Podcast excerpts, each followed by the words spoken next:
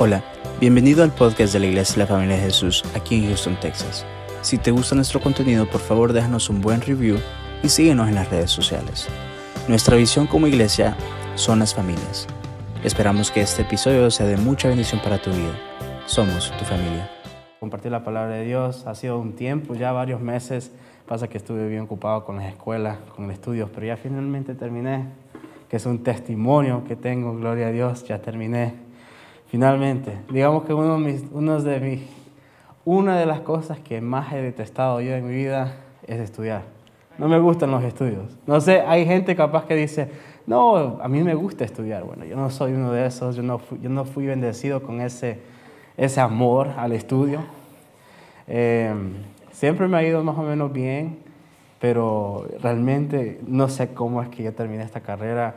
Eh, mi, mi, familia me, me había hecho una cena el, el sábado, hace dos sábados, con Nati estábamos en la casa y vengo yo y digo, habían varias veces la cual yo ya me quería dar por vencido y después Natalie comparte y ella dice lo mismo. Amén, yo me acuerdo de esas veces que Brian se quería rendir, ya no quería más, dije yo, es que, ¿para qué estudio tanto? Digo yo, ¿para qué? ¿Para qué? Y esto y el otro, y no estoy haciendo bastantes cosas y me estreso y, voy incrementando de, peso y estoy estresado y no duermo y se me cae el pelo, digo yo, ay, qué horror. Entonces, aquí no veo muchos jóvenes, entonces eh, está bien. Espero que no me estén viendo por internet, van a decir, ¿para qué voy a estudiar? Pero realmente ha sido una, bendición, eh, un paso de orgullo más que todo. Creo que no es un logro mío, sino de mi familia y digamos que es, el, es un resultado, un logro, la cual eh, mi familia puede decir que tiene un profesional aquí en Estados Unidos, que digamos que es el sueño de varios padres aquí que vienen a este país. Entonces le doy gloria a Dios por eso y, y honro a mis padres con, con todo ese esfuerzo. Ahora, me, me, trae en memoria ahorita el verso, lo estaba leyendo hoy temprano y me traía en memoria Romanos 12, Versículo 14 al 16 dice, bendigan a quienes los persiguen, no los maldigan, sino pídenle a Dios en oración que los bendiga. Alégrese con los que están alegres y lloren con los que lloran. Vivan en armonía unos a otros, no sean tan orgullosos como para disfrutar de la compañía, de la, para, no, para no disfrutar de la compañía de la gente común y no piensen que lo saben todo. Me gusta este pasaje porque dice, dice, nos dice el Señor, mire, dentro de la iglesia van a ver aquellos que están pasando momentos de alegría, momentos de éxito, digamos, como en el caso mío. Pero van a haber personas también que están pasando por una situación difícil. Yo puedo pensar claramente como nuestro pastor eh, Miguel. Entonces la Biblia, ¿qué nos dice? Nos dice, alegrense con los que están alegres y lloren con los que lloren. Ese es una, un signo de, de unidad, de familia. Me acuerdo cuando yo estaba en el seminario en Argentina hace mucho, mucho tiempo. El Johnny ya pronto viene, la próxima semana lo vamos a tener aquí. Em, me acuerdo que habíamos salido nosotros, fuera de casa bíblica, habíamos salido nosotros a como un parque de un, compañero que tenemos. Y ahí eh, tenía un terreno hermoso, chulo, y había una parte del terreno donde como que bajaba unos tres metros. Y es como, como un pozo grande. Pero no hay agua, no hay nada, es, es, seco y el, el, hoyo capaz es así como está la iglesia, así de grande. Pero digamos que donde está el techo es donde está normalmente la tierra. Entonces si llueve es como un lago, ¿verdad? Pero, pero en esta ocasión estaba seco, seco. Y bajamos.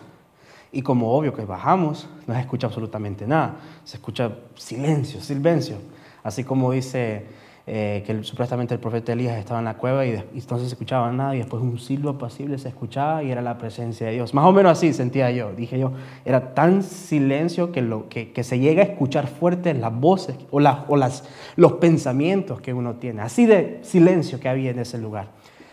Y entonces los muchachos, mira, no, créanme que, que todo muchacho que va a casa bíblica viene con, con un propósito de parte de Dios y viene y lee la palabra de Dios y trata de aprender de Dios y crecer, pero digamos que en esa sopa le ponen de todo.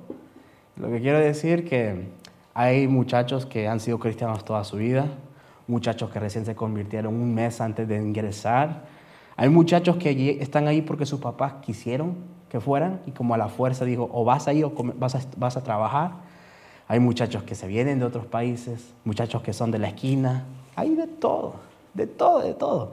Entonces, a lo que, lo que quiero ir es que los muchachos dentro de casa bíblica, una cosa, y cuando salimos, obvio, se siente como que están internados, tienen que hacer un montón de tareas, todos los tienen así, bien militar, timbre para comer, timbre para desayunar, timbre para estudiar, timbre para hacer las tareas, timbre, timbre, timbre, timbre.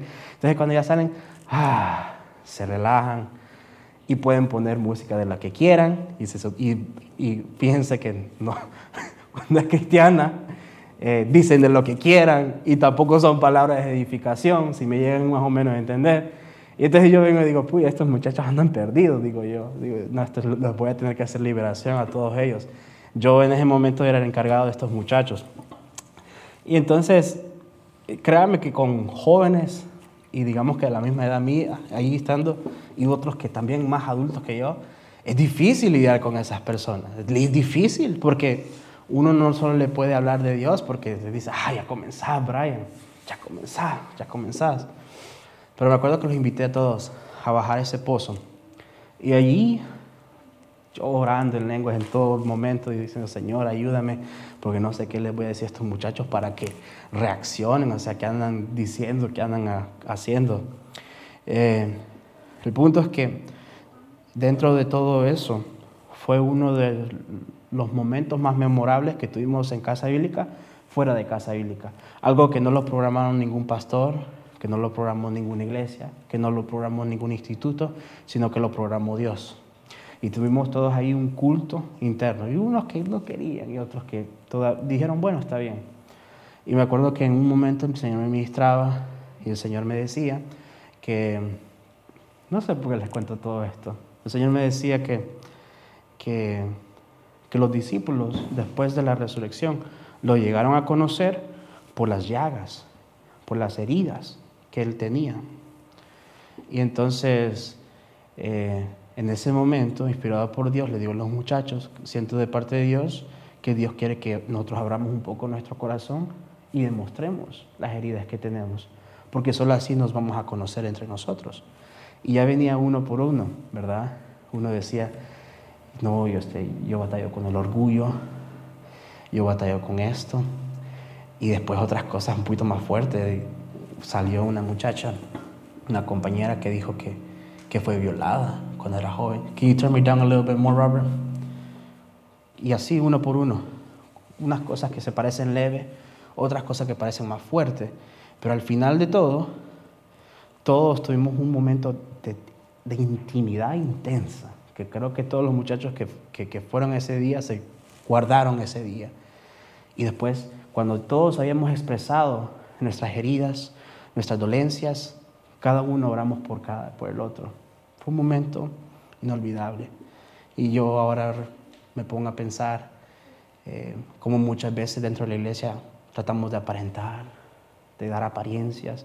Gloria a Dios, hermano. Eh, ando en victoria y sí, son buenos declarar estas palabras, pero por ahí pasamos necesidad y no queremos demostrar que andamos en necesidad. O estamos pasando por una situación difícil no queremos que nadie se dé cuenta o, lo que sea. A lo que voy yo es que, que, por eso que la palabra dice, alégrense con los que están alegres y lloren con los que están llorando. ¿Por qué? Porque estas cosas son las que las unen a nosotros. Somos unos cuantos que estamos aquí, es con propósito, yo lo creo. Amén. Eh, algo que me gusta hacer con los muchachos es que me gusta siempre agradecerle a Dios, estar agradecido con Dios. ¿Por qué? Porque una persona que tiene un espíritu agradecido, una persona que es bendecida, una persona que sigue recibiendo bendiciones de Dios. Amén. Y aquí me imagino que todos quieren ser bendecidos y hablados y tocados y ministrados por Dios siempre. Entonces tenemos que tener un corazón agradecido. Entonces, como me gusta hacer con los jóvenes, vamos a, vamos a hacer un ejercicio muy breve y cada uno, porque somos unos cuantos, va a decir una cosa por la cual está agradecida este año 2022. Eh, por ahí podemos comenzar con la pastora Brenda, que tiene experiencia. No, la pastora Brenda todos los sábados nos anda diciendo, estoy agradecido. Estoy agradecido por el pastor Miguel, siempre dice. Amén, dice el pastor Miguel. Bueno, estoy agradecida por, por la muerte de Jesús en la cruz. Amén. Agradecida por la muerte de Jesús en la cruz. Pastora. Soy agradecida por mi familia, por mi iglesia. Por mi familia y por mi iglesia. Marta. Agradecida por todo, por la vida. Por la vida que el Señor le ha dado. Hermana María. No quisiera hablar de, de mí cosas, pero necesito decirlo. Lloré por una persona por 20 años Mm. Dios me hizo milagro. Amén. Y estoy esperando otro milagro después del ayuno. Amén. Milagro que el Señor hizo. Gracias porque me dio fuerzas para seguir luchando por, este, por esta petición. No desmayé siempre. Sentía que iba a seguir y que iba a seguir, que no iba a descansar hasta todo el Amén. Amén. Gloria a Dios. ¿Nedis? No, yo estoy agradecido porque Dios me escogió y me trajo para este lugar, para esta iglesia. Amén. Amén. Hermana Morena. Yo estoy agradecida porque por la salvación que Jesús nos dio en Ujú. nuestra casa. Ujú. Agradecida por todo. Tal cual. Hermano José. No tengo comentario. No te comentar, está bien. Hermana Yadira. por la salvación que el Señor ha dado, no solo a mí, sino que a mi familia. Habla por la familia. Amén. Amén. Pastor Miguel. Estoy agradecido con- por todo, como dice la palabra, que debemos de dar gracias al Señor por todo, eh, pero especialmente por, por mi familia, por la iglesia, por las pruebas, Mm. por, por la vida, porque especialmente por la situación que eh, acabamos de pasar. Sí. te da fuerzas para saber que Dios sigue siendo fiel Amén. y tenemos que valorar la vida que tenemos y lo que Dios nos ha dado. Amén. Jasmine. Por la salud de mi familia. Bien, bien. Entonces todos estamos agradecidos por algo. Yo estoy agradecido este año por mis estudios terminar y también por, eh, ¿cómo se diría? Comprometerme. Comprometerme. Amén, amén. Gloria a Dios. Eh, pues, finalmente, llegando a la tierra prometida. No, no crea. Eh, cuando tenía 18, eh, en el ayuno fue una de mis peticiones. Señor, cualquiera que sea, te la, doy te la dejo en tus manos. Y entonces, desde ese momento, nunca más oré por mi esposa. Y ya estoy cerquita. Ya estoy cerquita. Bueno, me gusta hacer ese ejercicio de estar agradecido. ¿Por qué? Porque aún, como dijo el pastor Miguel, que agradecido por las pruebas. Creo que este, este año y este par de años ha sido un tiempo de desafío y de cambios más que todo para nuestra iglesia y también para mi vida personal. Cambios las cuales, digamos que uno no se espera.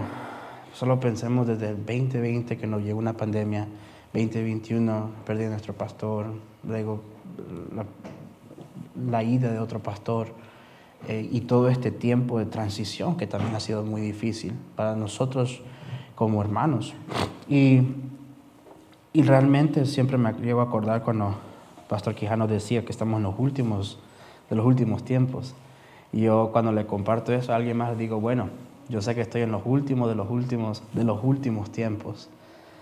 Eh, estamos muy cerca. Y yo me gustaría tener la... No sé si ustedes le temen a la muerte. No creo que le temo mucho a la muerte, pero lo que, digamos, lo que cae más impresión en mi vida es que Cristo venga. Es que Cristo venga en su gloria.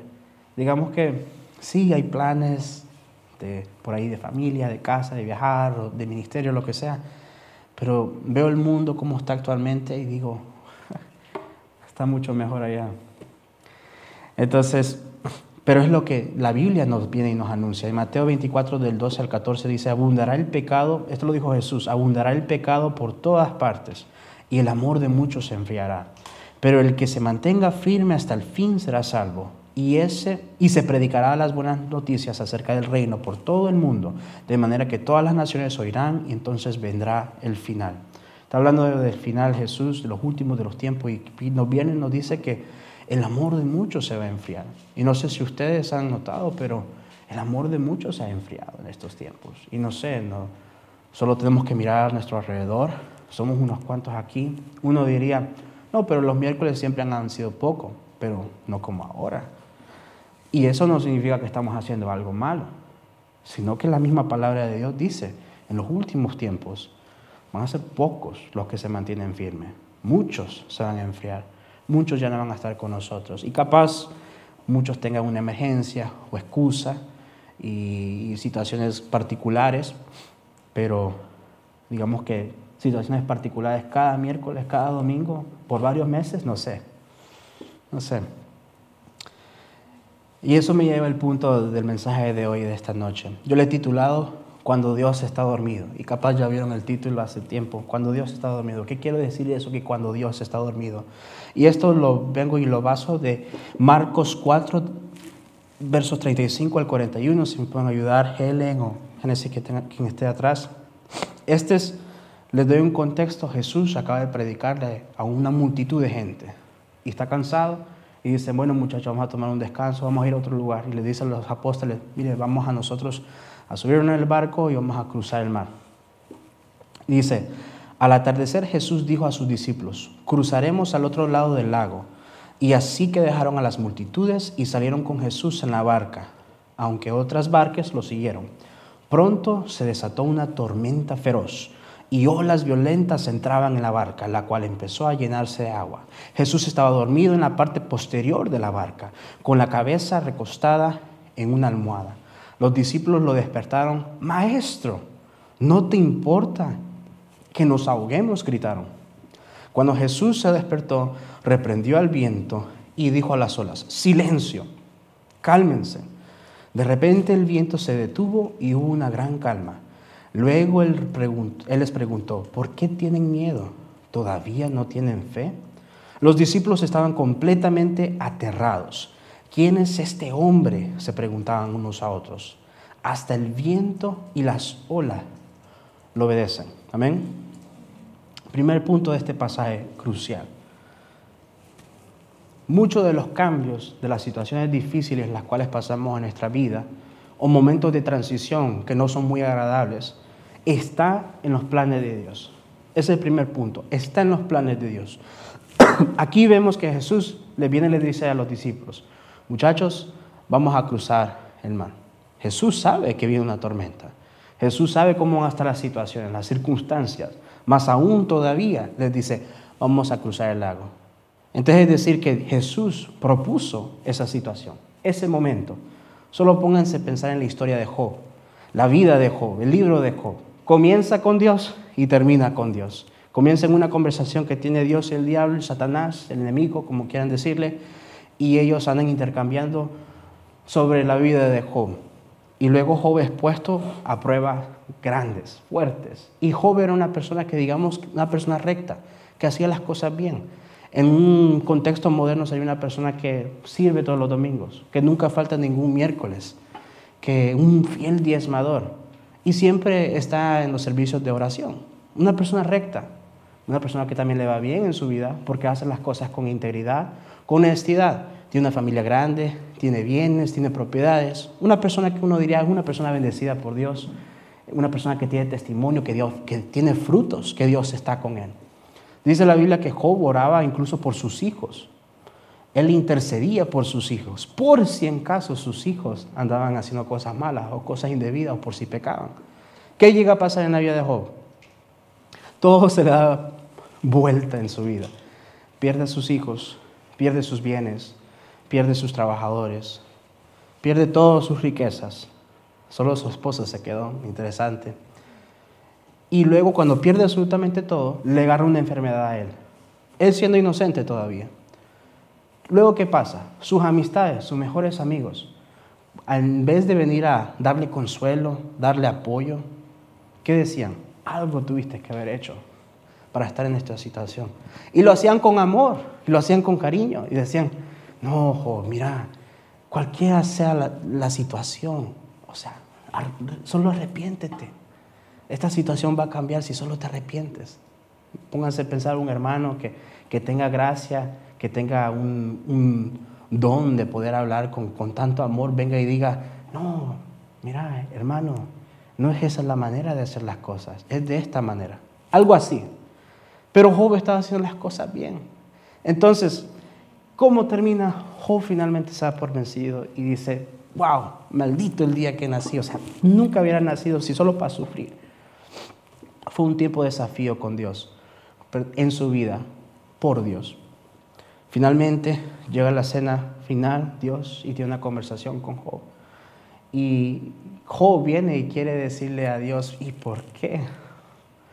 Y Dios dice, ¿y cómo me puedes preguntar a mí por qué y esto y el otro? Vos estuviste cuando creé las montañas, cuando creé los mares, cuando hice el cielo, las tierras. Vos estuviste ahí. Job se da cuenta, no, no estuve ahí. Es más, todo lo que estoy padeciendo, no tengo derecho por la cual preguntarle o quejarme con Dios. Al finalmente nosotros vemos en Job 42, versos 5 y 7, la parte clave. Dice, de oídas te había oído, mas ahora mis ojos te ven. Por tanto me aborrezco y me arrepiento en polvo y ceniza. Entonces, todo esto que le pasó a Job estaba en los planes de Dios. Muchas de las cosas, situaciones que pasamos nosotros, que no las queremos pasar, están dentro de los planes de Dios. El diamante, ¿sabe cómo es creado el diamante? Por bastante tiempo, con bastante calor, con bastante presión. Está compuesto de la misma cosa, del mismo, compuesto de los mismos componentes que el carbón, que, que lo usamos nosotros para asar, o leña, si pueden pensar, carbón, carbon 12. Entonces, las situaciones difíciles, los cambios en nuestra vida están en los planes de Dios. Segundo punto, nosotros vemos aquí dentro de la historia, es que los discípulos no pidieron ayuda. Es algo interesante, si lo vamos a leer otra vez, o solo muy para parafrasear, en el verso 38, Jesús estaba dormido en la parte posterior de la barca, con la cabeza recostada en una almohada. Los discípulos lo despiertan, ¿sí? Los discípulos lo despiertan y gritan, maestro, ¿no te importa que nos ahoguemos? no les dice, Jesús, ayúdanos, estamos en una tormenta. No, no te importa que nos ahoguemos. Es decir, la primera reacción que tienen estos discípulos, que tienen los muchachos, dicen, no te importa que nos muramos, no te importa que pasemos esta situación. Es muy similar a la vida de nosotros. Pasamos una situación y nosotros lo primero que pensamos, ¿y por qué, Dios? ¿Por qué dejas que esto me pase? ¿Por qué dejas que esto me esté pasando a mí? Igual que los discípulos. Está en nuestra naturaleza. Piensen en la vida de Adán y Eva, en la, historia de Adán y Eva. Adán y Eva pecan, comen del fruto. Dios viene y le, le pregunta a Adán qué pasó. ¿Y qué es lo que hace Adán?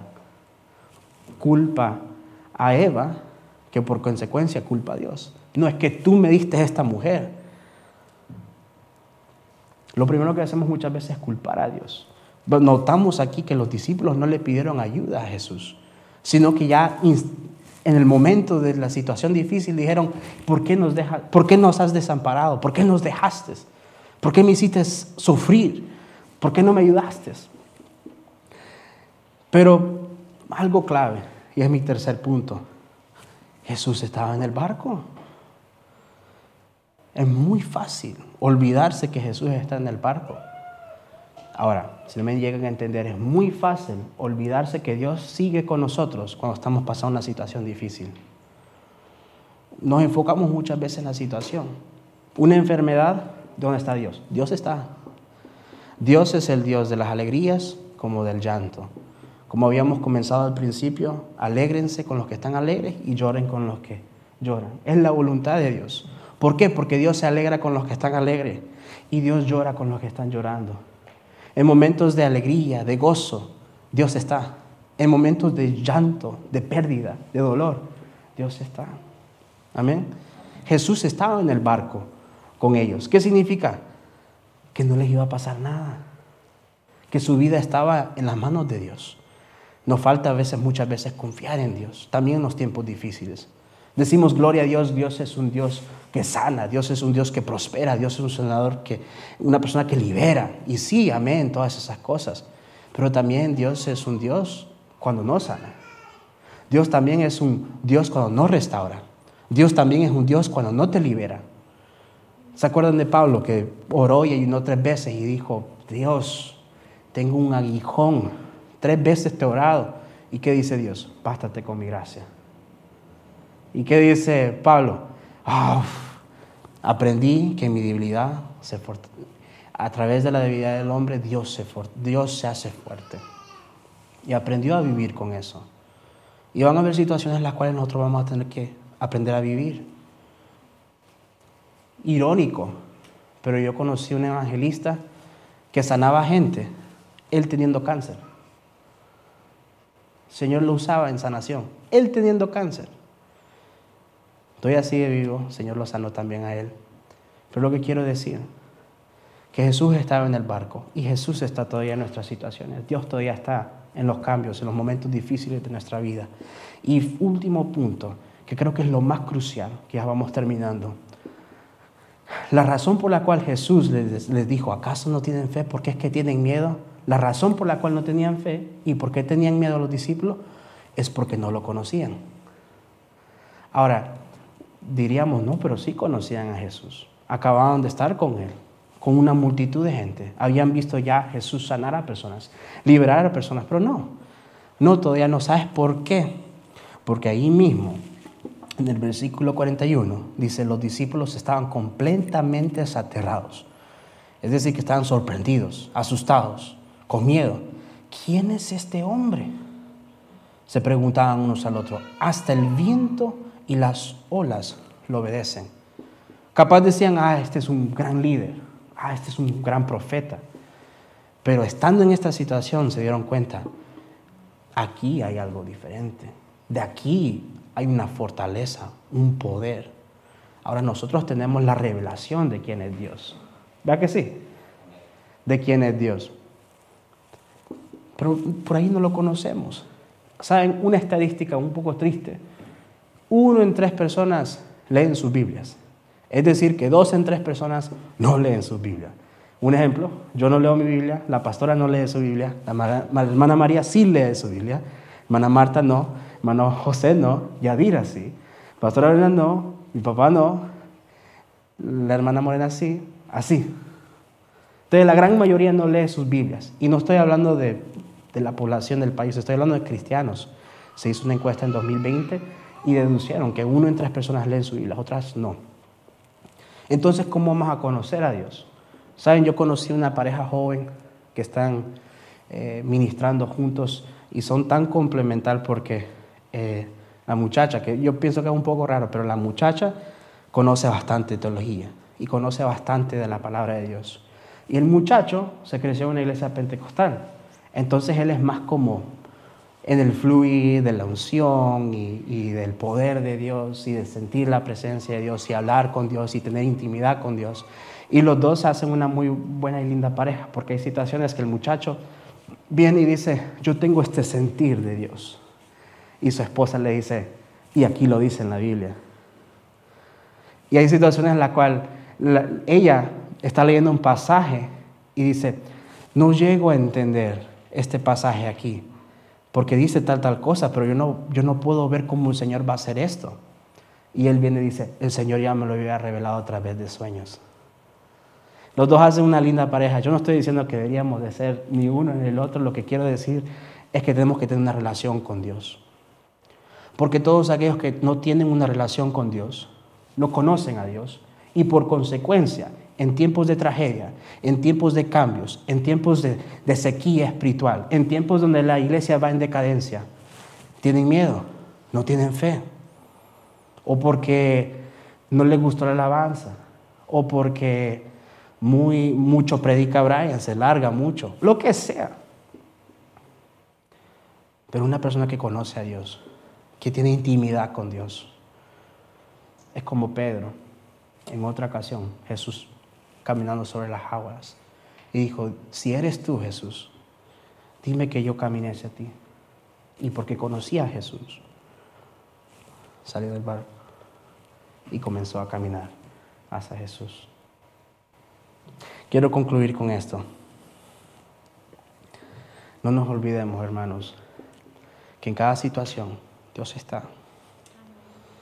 Ya sea que hemos pasado situaciones difíciles, ahí estuvo Dios. Ya sea que estamos pasando situaciones difíciles, ahorita Dios está. Y créanme, si estamos en los últimos dos tiempos, cosas difíciles ahora vendrán. Y también Dios estará. Les regalo este último salmo, este, este último pasaje.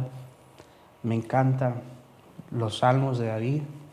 En Salmo 2, verso 1 y 2 dice, Señor, oye mi oración, escucha mi ruego, no te alejes de mí en el tiempo de mi angustia, inclínate para escuchar y no tardes en responder cuando te llamo.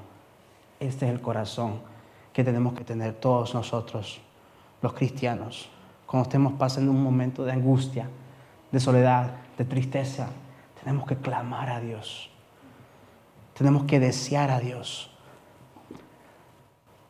Yo estaba escuchando un podcast de entre pastores y hacían una, una gran conversación que me terminó siendo revelación a mi vida.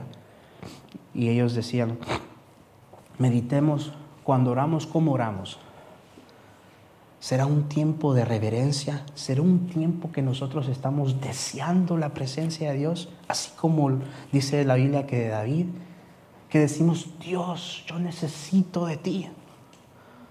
O somos aquellos de decir, Señor, bendice este alimento en nombre de Jesús, amén. Que es como un, un zumbido para Dios. Es lo único que hay escuchar Dios. Y uno de entre ellos era un profeta que el Señor le usa en muy maneras que yo digo, wow, o sea, tiene que tener a Dios porque no, no, hacía, no haría las cosas que hace, no tuviera la revelación que tuviera si no tuviera una relación con Dios. Y él viene y dice, yo no oro hasta que Dios, yo no termino o dejo de orar hasta que Dios me responda, dijo él. Y yo me ponía a pensar. Y yo digo, bueno, si yo a los cinco minutos oro y ya estuvo. Y él dice que por ahí se pasa horas orando hasta que Dios le responde. Porque si no le responde Dios, ¿en dónde queda? Dice él. ¿Qué revelación, qué nuevas aguas puedo dar a mi pueblo? Dice él, si Dios no me habla. Yo voy a decir cualquier cosa. No, yo necesito de Dios. Entonces yo me quedo orando hasta que Dios me responda. Ese es el corazón de David. Solo piensen cuando había caído en pecado y estaba embarazada la muchacha y va a tener el hijo y el hijo se muere. Y por días David, ¿qué hace? Ayuna y ora. Ya vamos a entrar en el ayuno para poder nosotros ayunar como David. Ayuna y digamos que está suplicándole a Dios, ayunando a full, o sea, que le querían dar de comer, dijo, apártense de mí, no quiero saber más nada, solo necesito de Dios. Ya finalmente los ayudantes de él vienen y ya el niño se murió, tanto que estaba ayunando, orando, y el Señor no le respondió, pareciera, ¿verdad? Ya finalmente se acercan a él y con temor, y David, notando que vienen ellos, les dice, interesante, David les pregunta, ¿ya murió el niño? Es decir, que ya sabía. ¿Ya murió el niño? Sí, su majestad ya, ya murió mi hijo. Ok, está bien. Se levanta, se arregla y se va a comer. Y sigue con el transcurso de su día y su vida. Dos cosas que no dice la Biblia, pero como que más o menos lo, lo deja como a nosotros poder darle espacios de poder llenar. Una cosa, David dijo, ya murió el niño, es decir, que Dios se lo había revelado en oración y ayuno. Y segundo, que el momento que se lo confirmaron, dejó de orar, dejó de ayunar. Un padre, ¿cómo dejaría de, de, hacer, de suplicar y ya comenzar a hacer las cosas que hacía antes? No pudiera, no pudiera realmente. Pero ¿por qué lo hizo él? Porque en ese ayuno y oración que tanto la rogaba a Dios, Dios respondió. Un hombre que tiene una relación con Dios puede pasar por tragedias y caminar sobre las aguas, tormentas al lado y todavía quedar a flote. En ese, en ese pensar, ¿por qué no? Cerramos nuestros ojos y oramos, ¿sí? Meditamos en esta palabra. Padre, te damos gracias. Señor, por este momento. Gracias, Señor, porque tú nos revelas a través de tu palabra, Señor, que nosotros al tener una relación genuina contigo, en desear tu presencia, tú, Señor, vienes a nuestro, a nuestro ruego, a nuestra necesidad. Padre, nosotros en tiempos de dificultad acurrimos a ti. Pareciera como que en tiempos de alegría nos olvidamos de ti, Señor. Pero esta noche, Señor, nos reconocemos, Padre, que la relación contigo es lo más importante en este mundo. Y que toda situación difícil solo las podemos pasar confiando en ti, teniendo nuestra fe, nuestra esperanza en ti. Gracias, Señor. Gracias por esta palabra, Señor. Y yo bendigo la vida de cada hermano aquí en esta, en esta hora, en esta noche. Te ruego, Señor, que los bendigas a cada uno de ellos, Señor. Ya sea situaciones que estén pasando, cambios, transiciones o tormentas, Padre, que estén pasando o que hayan pasado, Señor, yo te, te ruego que tú les traigas esta revelación que has traído, Señor, a mi vida. Que tú, Señor, estás. Que tú, Señor, no, se, no te has olvidado de absolutamente nadie.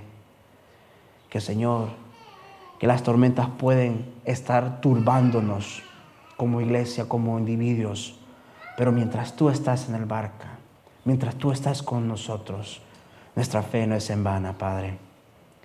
Gracias, Señor Jesús. Bendigo, Señor, a todos los que estamos aquí. Bendigo también los que nos están viendo por, por aire, Padre.